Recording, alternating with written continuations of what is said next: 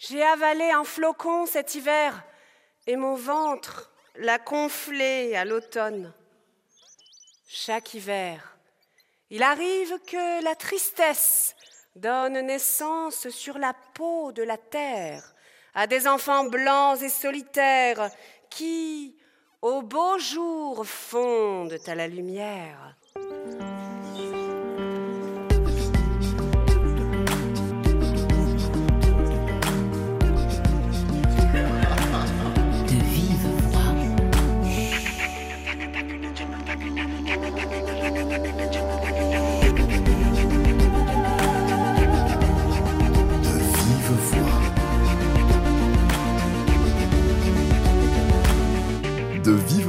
Pascal Paradou. Voici donc l'enfant blanc qui naît sous nos yeux sortant de la souche d'un arbre sur la scène du théâtre, car il s'agit bien de théâtre, de contes, de merveilles, d'histoires à dormir debout ou à ne pas dormir du tout. Péplum médiéval est le nouveau spectacle d'Olivier Martin Salvant, celui-là même qui a remporté un triomphe avec les gros patines bien, Molière du meilleur spectacle du théâtre public 2022. Bonjour Olivier Martin Salvant. Bonjour. Péplum médiéval, ne serait-ce pas un oxymore ah, intéressant. Qu'est-ce qu'un oxymore exactement Redites-moi. C'est deux mots qui n'ont rien à voir ah, ensemble. Oui, je savais que c'était ça, mais je suis content de le réentendre. Oui, c'est un, on va dire qu'il y a une tectonique des plaques avec ces deux mots qui me plaît bien.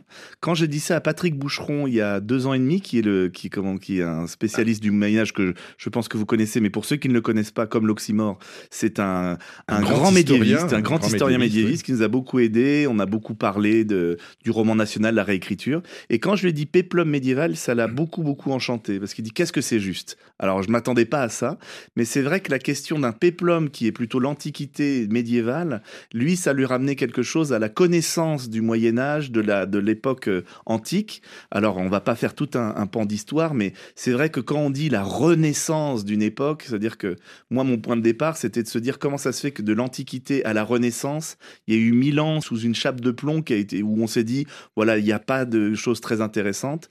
Et une des choses, même avec Marie Boaïc Gironès des CNRS qui m'a dit on est tellement heureux que le théâtre s'empare de ressortir le, génie et l'esprit du merveilleux du Moyen-Âge. Et ça, c'était donc dans ce titre, on va dire qu'il y a de ça. Donc le Moyen-Âge vous fait rêver moi, beaucoup, oui, oui, oui. En fait, j'avais travaillé, historiquement, moi, j'ai travaillé sur le XVIIe siècle, euh, puis le XVIe sur Rabelais, euh, Molière, et puis je suis remonté comme un saumon le temps, et j'ai découvert tout ce que j'aimais chez Rabelais, l'humanisme, le, l'esprit du merveilleux et la puissance de la littérature médiévale. Et alors, c'est vrai que le merveilleux du Moyen-Âge a aboli tout, toutes, les, toutes les frontières. Mhm. Raconter, par exemple, l'histoire d'un enfant qui naît d'un flocon, c'est crédible. oui, il n'y a pas de problème. C'est comme les allégories dans la littérature euh, du Moyen-Âge. Et, et puis, c'est une période de de contes, de légendes. Il y a la chanson de Roland, les récits des chevaliers, ceux d'Arthur et, de la table ronde, Perceval, l'amour courtois, etc., etc. Euh, il y a aussi les mystères du Moyen Âge qui se jouaient euh, sur le parvis des églises. Vous avez été nourri de ça, Olivier Martin Salvant? Ah oui, oui, énormément. On a beaucoup lu. Euh, moi, je connaissais pas bien Chrétien de Troyes. Je croyais que c'était une écriture chrétienne. Je n'avais pas la référence. Je croyais que les farces du Moyen Âge étaient que paillardes et que sexuelles. le roman de la Rose, qui est un roman du XIIIe siècle de Jean de Meun et Guillaume de Loris, je ne savais pas du tout. Je connais euh, Au nom de la rose, on connaît ce magnifique euh, livre, mais tout d'un coup j'ai découvert comme si c'était l'accès à l'enfance et j'ai découvert que amour et la nature pouvaient parler ensemble, que vieillesse pouvait raconter, euh, que en fait quand je parle des allégories, c'est vraiment une des libertés de ton qu'a la littérature du Moyen Âge et même dans les peintures, on voit dans les représentations médiévales que on peut avoir par rapport à la hiérarchie un, géant à côté d'une toute petite personne et que le château est bien plus petit. C'est cette liberté de ton et de, proportion que je trouve extraordinaire. Donc c'est cette liberté que vous vous êtes octroyée avec ce spectacle Péplum euh, médiéval où vous nous racontez en fait des, contes et, des histoires. Quand je dis à dormir debout euh, ou à ne pas dormir, il s'agit bien de ça puisque la nuit disparaît et euh, les personnages sont libres de faire à peu près ce qu'ils veulent et s'épuisent dans la, dans, dans la journée. comment raconter le pitch? C'est l'histoire d'un enfant qui rêve. Oui, c'est ça. On va dire que c'est un enfant qui rêve Et en fait, son rêve est bloqué, donc lui reste dans sa nuit, et ses personnages de son rêve sont coincés dans son rêve, en fait. Et depuis 7 ans, il tourne un peu en rond. Alors, euh, cet enfant, quand on comprend que c'est le rêve d'un enfant, c'est qu'on voit qu'il y, a des musiques de sonopopée, euh, Vivien Trelka qui a fait la création sonore magnifiquement, où il y a des sons de jeux vidéo. Peplum médiéval, ça pourrait être aussi le titre d'un jeu vidéo, comme ça. Euh, la rêverie des, châteaux forts. Et il y a là aussi, on peut se dire que cet enfant regarde des romans, voilà, comme, ou même, bon, François Villon, c'est 16e siècle, mais il y a tout ce rapport quand on a 10-12 ans, ce rapport à l'invention du langage. Et donc, c'est, on va dire, c'est cet esprit du merveilleux et d'une rêverie d'un enfant et ces personnages de rêve sont coincés dans son rêve pendant que le, jeune rêveur euh, visite son propre rêve. C'est ça le pitch. Et, vous proposez donc de, vous amuser avec la langue euh, et mm. puis avec le reste, parce que si on doit dire deux mots du décor, c'est un château fort. C'est ça. Euh, mais absolument comme celui que j'avais dans ma chambre d'enfant avec des tours à créneaux, des oriflammes et, et des échelles pour grimper sur la muraille. C'est un peu plus grand que celui que j'avais dans ma chambre. Oui. Mais c'est le même. Hein. C'est le même. C'est juste eu le même. oui, on, a, pris exactement le même que vous. On a demandé à vos familles, on a récupéré ce château-là. Euh, jouer dans sa chambre ou jouer au théâtre, euh, on est dans le conte et dans l'enfance dans les deux cas? Oui, oui, oui. C'est sûr qu'il y a une, convocation, comme je disais, de, l'enfance avec le théâtre aussi. Il y, a, cet émerveillement. Moi, je voulais. Euh, bon, voilà, c'est un, c'est un gros spectacle. Hein. C'est vrai qu'aujourd'hui, on va dire, avec les, réductions budgétaires, tout ça, c'est la scénographie qui prend un coup rapidement ou les, ou les costumes. Et moi, je voulais qu'il y ait un foisonnement au plateau. C'est-à-dire que là, on est dès ce soir là au, théâtre euh, du 104 et il, nous, il a fallu qu'ils nous mettent dans la grande nef parce qu'il nous faut un espace de 16 mètres sur 12 minimum parce qu'on est 18 au plateau, 15 interprètes et 3 techniciennes et ça foisonne d'énormément d'accessoires et c'est ça que ce château est de 6 mètres sur 5, de 2 tonnes 6 et il est en deux parties donc il se sépare donc on, on peut avoir l'impression d'être dans une ville médiévale parce qu'il y a une tourelle qui est de dos à un autre morceau donc ça je laisse imaginer les, les auditeurs d'imaginer les mille facettes possibles d'avoir un demi-château qui se sépare. Oui, c'est une grosse production en fait. Oui, c'est ça, c'est un péplum.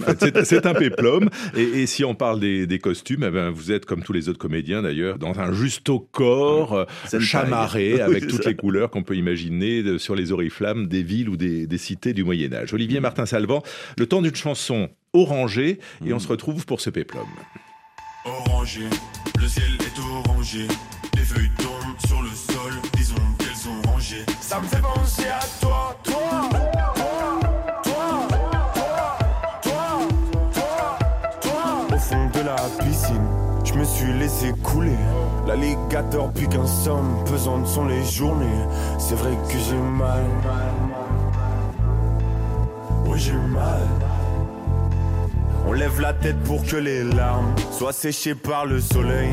Si je pouvais gérer mon karma, je te donnerais mes horaires. Même le ciel a l'air désolé.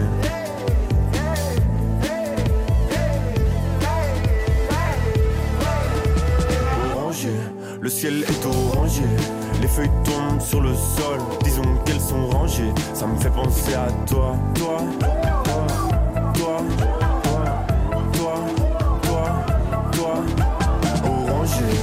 ciel est orangé. Les feuilles tombent sur le sol, disons qu'elles sont rangées. Ça me fait penser à toi, toi, toi, toi, toi, toi, toi. Décalage horaire, le ciel change de couleur. Au-dessus les nuages, dans ma tête les troubles.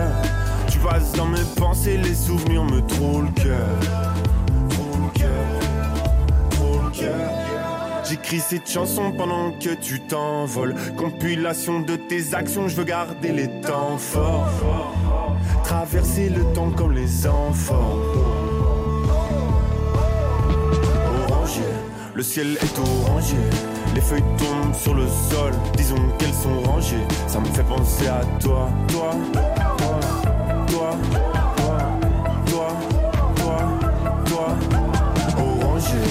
ciel est orangé.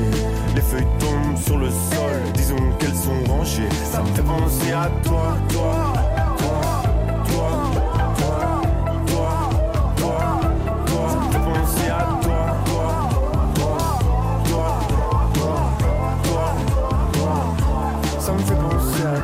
Roméo Elvis sur RFI avec un des titres de son nouvel album Écho, euh, comme l'écho du Moyen Âge dans le spectacle d'Olivier Martin Salvant, Péplum médiéval. 15 acteurs sur scène, un texte de Valérian Guillaume, des scènes inspirées directement des tableaux de Bosch ou de Bruegel. On est euh, à l'exact opposé du précédent spectacle Les Gros patinent bien, où vous étiez deux en slip ou presque, euh, sans un mot ou presque, et tout était écrit sur des cartons. Oui, c'est opposé et en même temps, c'est toujours la question de l'imaginaire. Voilà, c'est d'une manière comment déployer l'imaginaire chez les spectateurs et les spectatrices. Avec la langue ou sans la langue. Oui, c'est ça. Par exemple, dans les gros patines bien, pour ceux qui ont pu le voir, je faisais un, un gros melot euh, anglais où on s'est dit bon, c'est pas l'endroit de la compréhension qu'il faut avoir. Là, je questionne quand même la question de la compréhension, mais de faire un chemin encore vers la sonorité et, et des patois. Comme moi, je travaille avec Valère Qui me disait en répétition, on perd un son par jour. Mais moi, je lui disais oui, mais on en gagne aussi un autre par jour. Donc c'est cette question de euh, notre patrimoine sonore, on va dire nos mots qui disparaissent, qui reviennent, ce mouvement du langage, ça, ça m'intéresse beaucoup. Mais quel rapport vous avez euh, avec les mots? Parce que quand même, trop de mots ou, pas assez de mots, euh, j'ai l'impression que vous ne voulez pas utiliser les mots communs sur scène. Oui, oui, oui. Je ne sais pas, je crois que depuis tout petit, euh, c'est la question de l'oreille. Moi, c'est la sonorité des sons qui me passionne. Après, voilà, j'ai une.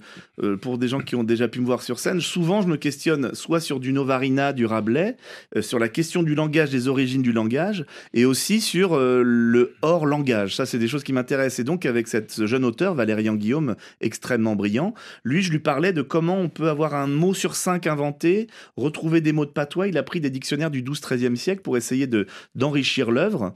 Donc, il y a des moments où on est un peu ballotté en tant que spectateur. On, on a une expérience. Et moi, je dirais qu'on n'est pas vraiment chez Novarina, mais plus chez François Rabelais, qui lui a lui-même inventé des mots qui sont restés dans la langue française. C'est presque l'objectif de Valérian. Ah, alors, je vais vous citer, mais vous allez vous le faites mieux que moi, donc je ne sais pas, mm. c'est peut-être à vous de, de, de reprendre euh, la tirade. Je ravale si bas mine lungage L'heure n'est plus au discours. ça, une farce s'y prépare. C'est vous qui dites ça. Oui, mais, oui, vous le dites mieux. Hein. Bah non, mais en fait, nous, on a essayé. C'est comme des fois quand on voit euh, dans des langues du 16e ou 17e, on dit on voit geste-toi à l'oreille. En fait, il faut dire j'étais à l'oreille de cette. Donc je ravale si bas mon langage. L'heure n'est plus au discours. ça, une farce se prépare. C'est-à-dire que on est au prime abord, là, comme ça, il y a des mots qui introduisent ça, mais c'est vrai que là, on pourrait dire j'ai pas tout compris, en même temps, j'ai tout compris. C'est ce chemin-là qui m'intéresse. un moment, il y a un morceau de texte que j'aime beaucoup. À un moment, il dit Parfois, se croyant au fond d'un puits, l'on se découvre dans le nombril du monde. Là, c'est plus clair. Et c'est des choses de poésie, en fait, de défendre la poésie au théâtre pour qu'on ait une multiplicité de propositions dans le spectacle vivant. Ça, ça m'importe beaucoup. Je ravale si bas mon langage, l'heure n'est plus au discours. Mirez ça, une farce se prépare. Première annonce farce de Cyruline Paul Copier, feu notre reine, la farce de la nuit Mais ne pleurez pas déjà C'est théâtre Tout ce que vous voyez ci devant en ont été les humbles artisans. Séant, séant, l'actrice qui joue la nuit entre en son rôle. Mirez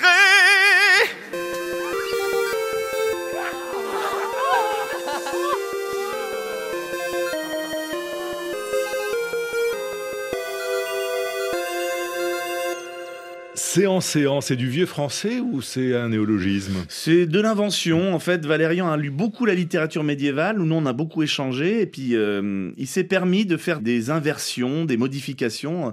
En fait, chaque créateur et créatrice du spectacle, je leur ai dit, il faut pas faire une restitution, mais de se dire un spectacle médiéviste en quelque sorte, et de se dire que c'est les outils contemporains pour euh, traiter euh, le Moyen Âge rêvé ou fantasmé de, de nous, chers contemporains. Alors, vous citez à la fois Novarina et Rabelais Bon, Rabelais, on connaît Gargantua. Mm. Novarina, c'est cet auteur incroyable qui invente des langues. Et je trouve sa présence est très grande dans ce spectacle, ne serait-ce que dans la liste des personnages. Ah. Euh, il le fait dans tous ses spectacles. Il nomme ses personnages de, noms exceptionnels, extraordinaires, qui sortent un peu du langage. Et, et, Valérian Guillaume le fait aussi. Le roi déchoueux, la joueuse semi-rayée, la pénitente des soupentes. Et on, pourrait en faire comme ça des, des, dizaines. C'est très novarinien, ça. Oui, oui. Alors, moi, je trouve que c'est. Et vous avez joué avec Novarinien Ah oui, oui, moi, j'ai joué dix ans avec lui. Moi, je trouve que c'est typiquement rabelaisien, mais on connaît pas trop les listes de Rabelais. Donc, euh, j'essaye pas toujours de dire que Valérian est plutôt rabelaisien que novarinien, parce qu'évidemment, il y a les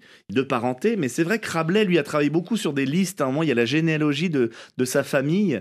Et moi, je lui ai plutôt fait lire cette liste de Rabelais, de la, généalogie du début du livre de Pantagruel. Ouais. Cela veut dire que chez ces auteurs, ce qui vous intéresse, c'est l'inventivité, c'est l'originalité, c'est le hors cadre. Vous dites hors langage. C'est étrange comme formule. Oui, hors langage pour des auteurs de théâtre, c'est particulier, mais on va dire que qu'est-ce que ça convoque? Alors moi, je m'amusais à dire à des étudiants avec qui je travaillais, je leur disais, en fait, sous le langage, qu'est-ce qui se passe? C'est quoi les strates de communication? Moi, je sais que d'aller à l'étranger, n'importe où, j'ai pas trop de problème de parler avec des Finnois ou des Béninois. En fait, j'ai la communication hors langage. Je sais pas comment dire. Et c'est vrai que je trouve magnifique, moi, d'entendre des nouvelles langues. À chaque fois, ça me bouleverse. Je me dis, mais c'est qui la personne, le premier qui a dit que oh ça allait être euh, chapeau, quoi? Ça me bouleverse de me dire qu'il y a des femmes et des hommes au début qui se sont dit, tiens, ce son-là, ça va montrer ce caillou-là. L'invention du langage, quoi. Donc la cajoleuse d'Artiche, l'équilibriste auréolé, mmh. et puis le roi Tristan. Tristan le gondoleux,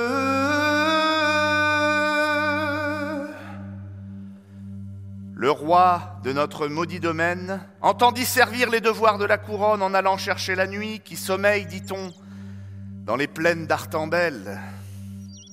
Mais Tristan, notre bon roi, n'est jamais revenu. Heureusement, il y a parmi nous une créature doyenne, l'oracle de notre conte. Il connaît l'avenir, ses yeux lisent nos lendemains. Il veille sur les cimes et les racines. Et qui mieux que tout connaît la mélodie des ombres, la beauté des nombres et l'écriture de notre monde. Le roi reviendra au domaine pour mourir, la nuit sera mauve. L'enfant blanc sautera au bout de son rêve, le vent, la rosée, les ondes, les étoiles.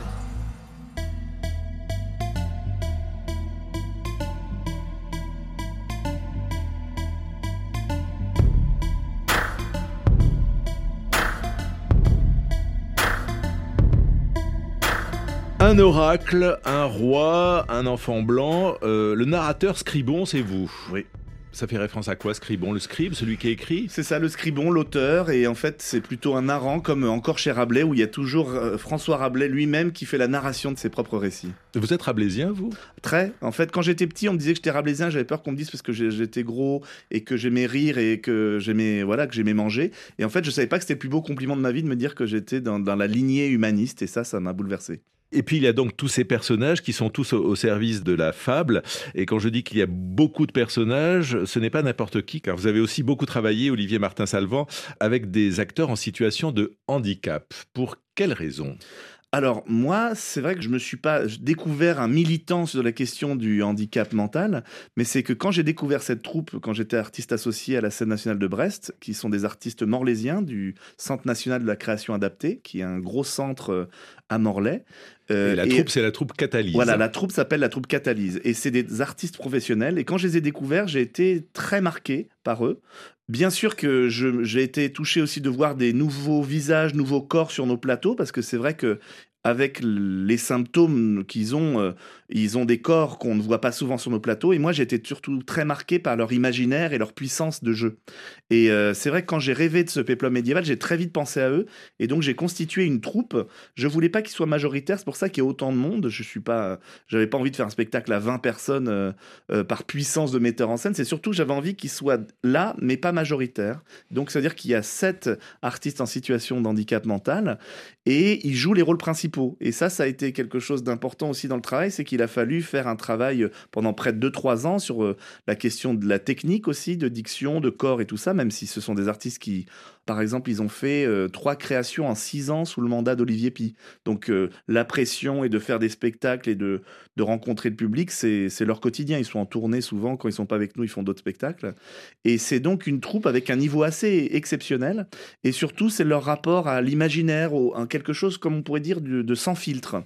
Et donc, moi, il a fallu que je trouve des interprètes catalyso-compatibles, comme on pourrait dire, qui puissent accepter d'être dans cet endroit de vérité et de, de, nudité d'une certaine manière par rapport au, travail que je cherchais sur le Moyen Âge. Alors c'est vrai que cette troupe catalyse, elle n'est pas forcément toujours en haut de l'affiche, mais elle existe depuis euh, de nombreuses années. Ah il faut saluer le, travail de Madeleine Loirne. Oui, de Thierry euh, Seguin qui a été le... qui ont été les, les, premiers à, apporter comme ça la lumière sur euh, ces acteurs qui rêvent souvent de faire du théâtre, mais qui s'en sentaient jusqu'à présent. Et c'est une troupe très professionnelle. Je crois qu'ils sont à la fin du mois de février à Séoul en Corée euh, pour Gulliver, le dernier euh, voyage. Est-ce que vous trouvez que c'est un plus de travailler avec des acteurs handicapés? Alors, et, quel plus? Ah bah il y a beaucoup de plus. Déjà moi j'avais envie de passer du temps avec eux parce que c'est vrai que c'est vraiment un miracle de travailler avec eux. Moi j'avais fait un voyage en Indonésie pour le tourisme et à un moment je voyais un enfant euh, trisomique qui était dans une famille et une très vieille femme. Et euh, je leur ai demandé s'ils étaient dans un centre. Alors longtemps il y a eu un flou parce qu'ils comprenaient pas ce que je voulais dire centre. Je leur parlais des AT et des PAD. Et à un moment, ils ne comprenaient pas ce que je racontais. Et moi, je leur ai dit ce qui se passait en, en Occident, est-ce qu'on vivait. Et ils ne comprenaient pas que nous, on mettait, comme ils disaient, nos trésors dans des centres, qu'ils n'étaient pas tous les jours auprès de nous. Alors, je ne veux pas euh, créer de l'anxiété chez chacun des, auditeurs et des auditrices, mais c'est vrai que j'ai trouvé ça beau. Et en fait, moi, euh, quand je vois les spectateurs, ce que ça leur fait de voir à rebours souvent que c'est des artistes en situation d'handicap, ça les bouleverse. Ils se posent la question de l'inclusion presque invisible de ce spectacle et qui n'est pas l'enjeu. Et moi, j'avais pas envie non plus qu'on soit dans des récits où on explique, parce qu'il y en a beaucoup de metteuses en scène et metteurs en scène qui travaillent typiquement sur leurs symptômes et sur leur, situation d'handicapé euh, en situation de handicap. Et moi, j'avais surtout envie d'être dans la fiction. Et en fait, c'est plutôt leur voix, leur corps. Même dans les extraits, vous avez entendu, il y a, un, jeune homme, Sylvain, qui a une voix très aiguë, qui pourrait être une star de la, du doublage de voix, même du dessin animé. Ou l'oracle, qui est Jean-Claude, qui est un monsieur de 60 ans, qui a une voix particulière. En fait, c'est ces timbres, c'est ces cuivres, c'est leur présence, euh, leur voix qui me bouleverse. Et c'est surtout ça, moi, qui m'intéresse. Et qu'on se dise, waouh, euh, le théâtre, en une minute de théâtre, ça vaut mille heures de débat, comme quelqu'un avait dit pendant la tournée. Et ça, c'est une chose qui me plaît énormément d'entendre. Et c'est vrai que le handicap, c'est souvent un angle mort quand même, de, la diversité. On parle beaucoup de diversité partout dans la société et au théâtre assez peu du handicap. Oui, et puis il y a des troupes de, en situation de handicap où ils ne jouent que entre eux. Alors tout d'un coup, c'est un regard que je n'aime pas parce qu'on se dit ah sont-ils aptes, comprennent-ils ce qu'ils jouent? Et là, il n'y a pas la question parce qu'en fait, ils jouent leur rôle et puis c'est les, moteurs du spectacle. Donc en fait, cette question est évacuée. ça, j'aime bien parce que je sais que souvent dans des théâtres, il y a des mails qui disent pourquoi on nous a imposé de voir des artistes handicapés. Et ça, ça me violente en fait. Et c'est vrai que dans votre spectacle, euh, Olivier Martin Salvant, Peplum médiéval, on voit pas la différence entre les uns et les autres. Enfin, presque pas. On se demande. Euh, hmm. euh, c'est vrai qu'on se dit, tiens, les corps sont pas tout à fait normé, normatif, mot quand même euh, assez terrible. Euh, en revanche, il y a parfois des problèmes de compréhension de la langue. Mais là aussi, on se demande, est-ce que c'est l'acteur qui euh, ne porte pas assez la voix ou est-ce que c'est la langue qui est un peu obscure? J'imagine que ça, ça vous déplaît pas. En fait, qu'on soit un peu déplacé, en fait, tout le monde dit beaucoup que c'est un ovni. Et c'est vrai que c'est un ovni, c'est une expérience à vivre. Le conseiller culture de Matignon a dit, j'essaie que tout le monde vienne voir ça, c'est important que tout le monde voit ce spectacle. Parce qu'il y a le conseiller culture de Matignon qui vient nous voir. Bah, vous êtes un, ça formidable. un artiste euh, macronien ou italien. Euh, je sais pas, mais au moins il s'y intéresse. Et donc, euh, ce que j'ai trouvé intéressant, c'est que il y a une expérience à vivre sur le langage. En fait, tous les curseurs sont très hauts. Hein. le château, les couleurs. même on a Michel Pastoureau qui nous a envoyé un mail parce qu'on lui a envoyé des images, qui nous a dit ah c'est bien. Là, je vois que vous avez mis du jaune et du vert. Vous savez que c'est interdit au Moyen Âge. Et donc, oui, c'est celui qui joue le diable. Ah bravo. Donc en fait, tout est très. Pastoureau, c'est le grand historien ah des, couleurs et du Moyen Âge. Et lui, lui, parce que nous, vraiment, c'est. C'est un, spectacle sérieux, en fait. Hein. Oui, bah, non, c'est très travaillé, très préparé pendant trois ans, et ça a l'air d'une gaudriolerie parce qu'il y a beaucoup d'humour et il y a des farces à l'intérieur que cette communauté de rêve joue. Mais c'est vrai que je voulais dire qu'il y a des niveaux de lecture importants. Et c'est vrai que un érudit peut, se, délecter et un enfant peut passer un moment mémorable. Par exemple, les danses macabres qu'on a travaillées, qui sont typiquement euh, du Moyen Âge, même de Paris, hein, qui on enlève une moitié de Beaubourg et la fontaine Niki Saint-Phal et on a le cimetière Saint-Innocent où il y avait les représentations des danses macabres. Et c'est vrai que cette scène des danses macabres est un moment euh, phare du spectacle. Après sept années de limbe, je voudrais que le jour se lève enfin sur ma nuit intérieure.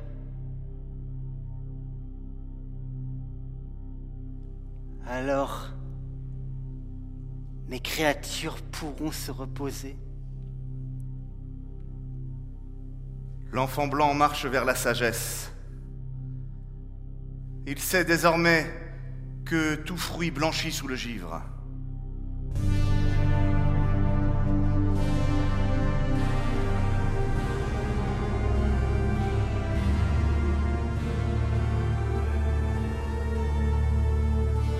Tristan le gondoleux est au terme.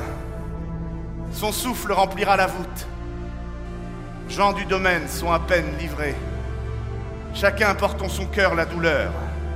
Sommes sans roi et avons le cœur en saucisson.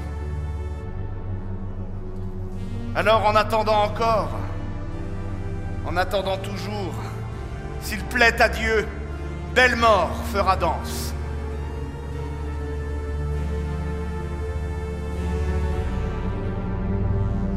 Et tout se termine donc par une danse macabre, euh, Olivier Martin-Salvant, euh, comme, euh, comme au, Moyen Âge, on sort les squelettes. Oui, oui, comme les danses, par exemple, devant la cathédrale de Strasbourg, il y a eu cette épidémie dansée, on va dire, ouais, que on va prendre soin de nos morts, comme la roue du temps est repartie, on reprend soin des morts qu'on n'a pas pu enterrer.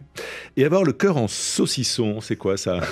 Alors ça, il faudrait demander à Valérian, mais un cœur en saucisson, c'est qu'un peut-être un cœur qui, qui, est bien cuit ou qui, qui vibre, on va dire. ah oui, c'est pas celui qu'on qu'on coupe en, rondelles. Donc c'est plutôt bien d'avoir le cœur en, saucisson. Il vibre. Oui, il n'est pas brisé. Il est ému, mais il est prêt à couper, oui. le cœur, est-ce que c'est important pour faire du théâtre? Ah bah euh, moi je pense que c'est essentiel. Moi par exemple le roi là qui est un acteur euh, de, de la troupe Catalyse, lui toujours joue avec ton cœur, joue avec ton âme, faut qu'elle vibre. Et c'est vrai que voilà, moi je pense vraiment que l'expérience du théâtre, c'est que, bah, encore Novarina dit, euh, l'homme spectateur vient voir l'homme acteur, regarder l'homme. Cette expérience, on va dire basique, hein, presque grotte chauvet, de montrer juste une ombre avec sa flamme, c'est cette chose de l'expérience et de, de faire vibrer les âmes du spectateur par nos âmes euh, ouvertes. Marion Aubert, qui est une autrice de votre génération, dit et c'est dans le dossier de presse. Hmm. Olivier est un acteur formidable, il est de la tête, du sexe et du cœur. Hmm. Alors, racontez-moi, dépliez-moi cette phrase, s'il vous plaît. Cette trilogie. Cette trilogie. non, mais le céleste et le paillard, euh, c'est encore chez Rabelais que je trouve sublime. C'est qu'en fait, euh, moi, je sais qu'enfant, euh, bon, moi, j'ai entendu de l'occitan quand j'étais petit de côté de ma mère et du morvandio du côté de mon père. Et c'est sûr que ces patois m'ont rempli. La blague, on pouvait parler. Moi, je sais que mon, mon oncle qui, qui, est un érudit, mais en même temps qui vit d'échanges, de troc, qui, qui, troque des maisons contre des sculptures, qui est vraiment un artiste d'art brut. Et lui me disait, à un moment, il m'envoyait par la poste un livre tout, tout tordu, tout euh, gondolé. Il me disait, il écrit Mon couillonnet, euh, il faut que tu lises cet âne suqué dans ton arteau. Vous voyez, tout est dedans, quoi. C'est-à-dire que mon couillonnet, il faut que tu lises cet ensuqué dans ton arteau. J'adore, en fait, il y a de tout là-dedans. Il y a quelque chose de la, de, du rire en fait, du, rire savant. Euh, oui, ça me bouleverse. Je ferai ça toute ma vie, je crois. Et il y a Antonin Artaud qui est quand même un, monument et un sommet euh, d'écriture, de, de, folie et, et, de liberté. Et, l'art brut, d'ailleurs, c'est quelque chose que vous avez toujours euh, eu dans votre viseur parce ah que vous avez fait un spectacle qui s'appelle Jacqueline, écrit d'art brut, où vous donnez la parole sur scène à des malades psychiatriques. On dit ça comme ça. C'est ça. Bon. Et en fait, moi, au début, je faisais un peu l'amalgame. Je croyais que la troupe Catalyse était des gens euh, en malades psychiatriques. Mais en fait, pas du tout. C'est-à-dire que je sais qu'il y a beaucoup de gens qui ne savent pas vraiment, entre un fou et un handicapé mental, la frontière était, étrange. Au début, je voulais que Catalyse écrive des textes avec qui je voulais travailler. Puis je me suis rendu compte qu'ils avaient appris trop de textes toute leur vie. Puis surtout, c'était de formidables interprètes. Et c'est là où, où le point de jonction s'est fait, effectivement. Euh, Mario Aubert dit aussi La bouche d'Olivier est un théâtre. Ah, je suis une bouche, comme un bouche d'enfer dans les mystères, c'est ça hein Voilà. Oui, c'est ça. là-dedans. Bah, en fait, par exemple, encore Novarina, bon, c'est sa soirée, là. Euh, mais en fait, par exemple, euh, en répétition, Novarina nous disait il faut être plus bête que ce qu'on te fait. Ça, j'aime bien cette chose-là. Vous voyez, euh, c'est important de se dire ça même dans la vie, d'être plus bête que ce qu'on fait. Le rapport à l'intuition, d'ouvrir la bouche et de, de lancer comme ça, se lancer dans de la parole comme je le fais là, c'est quand même, voilà, j'aime bien ce côté, voilà, surfer dans la vague, quoi. Merci Olivier Martin Salvant. plaisir. Je ne sais pas si, si, si on va surfer dans la vague ou si on va être plus bête que ce qu'on fait, mais en tout cas, il faut aller voir Péplum Médiéval, euh, spectacle qui a été créé à la Maison de la Culture de Grenoble. La pièce était jouée euh, le week-end dernier au Théâtre des Quartiers d'Ivry et sera ce jour jusqu'à samedi au 104 à Paris avant une longue tournée. Merci beaucoup de vive voix Pascal Paradou, programmation Cécile Lavolo, Laura Pinto à la réalisation. On se retrouve très vite.